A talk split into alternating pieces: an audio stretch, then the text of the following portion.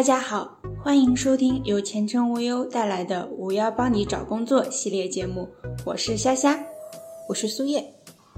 接触了这么多职场案例和职场困惑，经常会看到这样的问题：刚入职，工作没人主动教我，感觉没有什么事可做，怎么办？明明我很认真工作，为什么提拔的却是他？工作中加了很多人的联系方式。人脉好像很广，但为啥关键时刻一个都指望不上？我明明比他强了很多，凭什么录用的是他？其实想想，有些难题是客观因素造成的，很难避免；但也有不少困境是自己的思维模式造成的，这些往往会深度影响你的职场行为，带来不小的隐患，并在关键节点爆发。比如以下这些。第一点，缺乏主观能动性的学生思维。学生思维顾名思义，就是仍然站在学生的角度，把自己放在被教导的位置上，缺乏主观能动性，需要别人推着才能有所行动。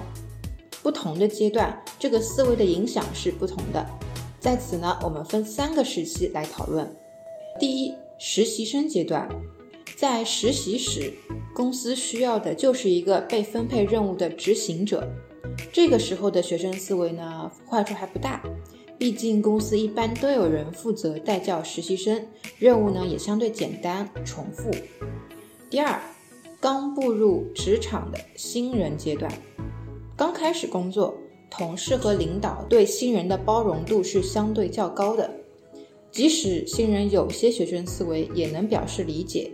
但这个理解也是有期限的，时间一长，理解会变忍耐，最后可能会导致不待见。毕竟你一旦正式进入职场，所接受的期待是不同于实习岗位的。每人的工作呢都有各自独立的部分，平级同事间没人希望长期做一个带教老师，领导也不会时刻关注到每位下属。拓宽业务、改进工作，全凭自觉和主动摸索。第三个阶段就是工作了几年的时期，公司招有工作经验的人，目的就是为了能尽快撑起工作，独当一面。如果这个时候你还在依赖学生思维工作，那么大概率会成为同事眼中的麻烦和领导手下随时可以牺牲掉的弃子。前程无忧建议，摆正自己的职场定位，学会主动思考和行动。找到自己改进工作的方式，改变学生思维，不仅对你的职场进阶有帮助，也会让你在平常生活中更加独立自主，提升解决问题的能力。任何时候太过依赖别人都很危险，自己强大起来最靠得住。第二点，光埋头干活却不懂展示的哑巴思维，这是一个草根写手盛行。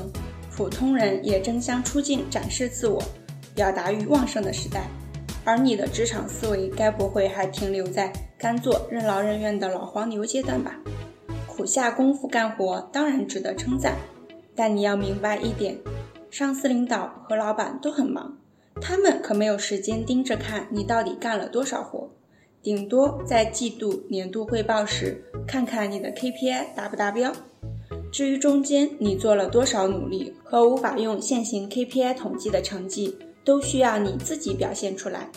不管是在平时阶段性的汇报刷刷脸，还是在大会上侃侃而谈拉拉分，会展示自己的人更可能获得升职加薪的机会。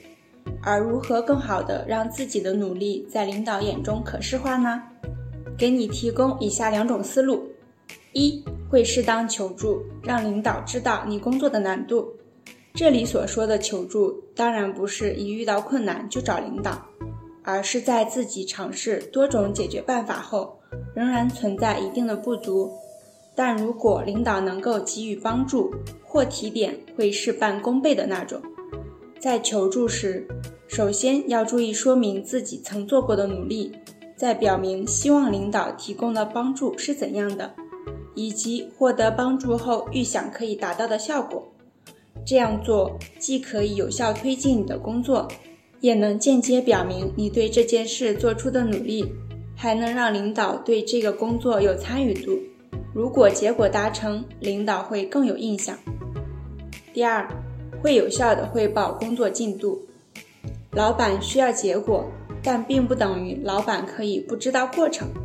身为下属，主动汇报是必须的，让老板对你的工作动态尽收眼底，在老板工作的过程中，能得到领导最及时的指导，更快的成长。也因为在汇报工作的过程中，能够与主管建立起牢固的信任关系。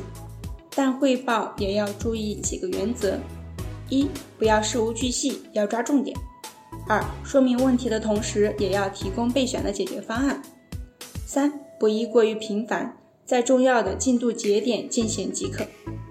前程无忧建议，学会表现和展示自己的成绩，有功可邀，并不可耻。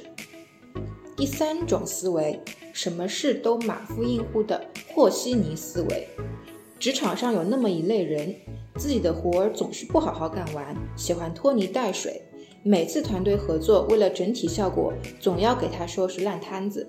试想，如果是你遇到这样的同事，该有多糟心？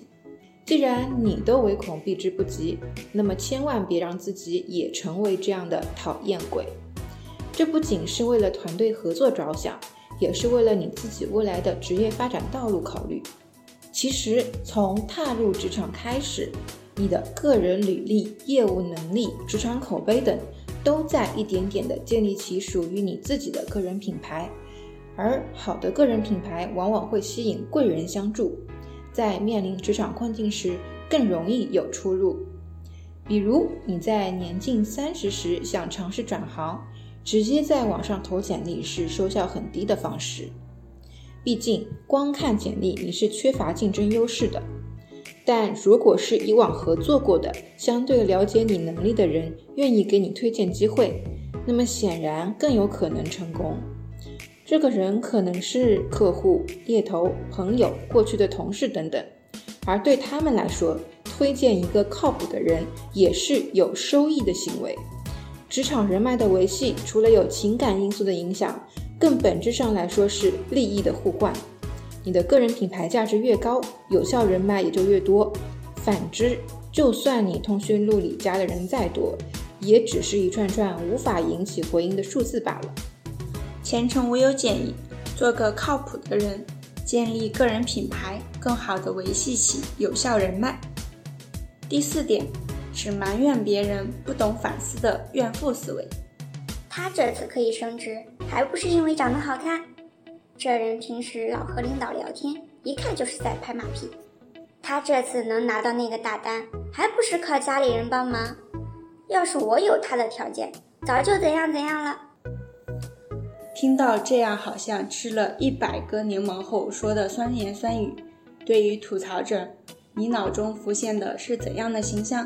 小肚鸡肠，怨天尤人。负能量制造机等等，总归不是什么很正面的样子吧？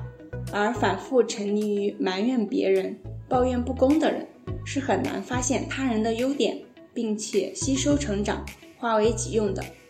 如果换一个角度思考呢？他是长得好看，但从入职开始，他就认真对待每一个任务，甚至自愿加班改方案，只为了做得更好。客户和同事对他的评价都很高，和领导聊天有什么奇怪？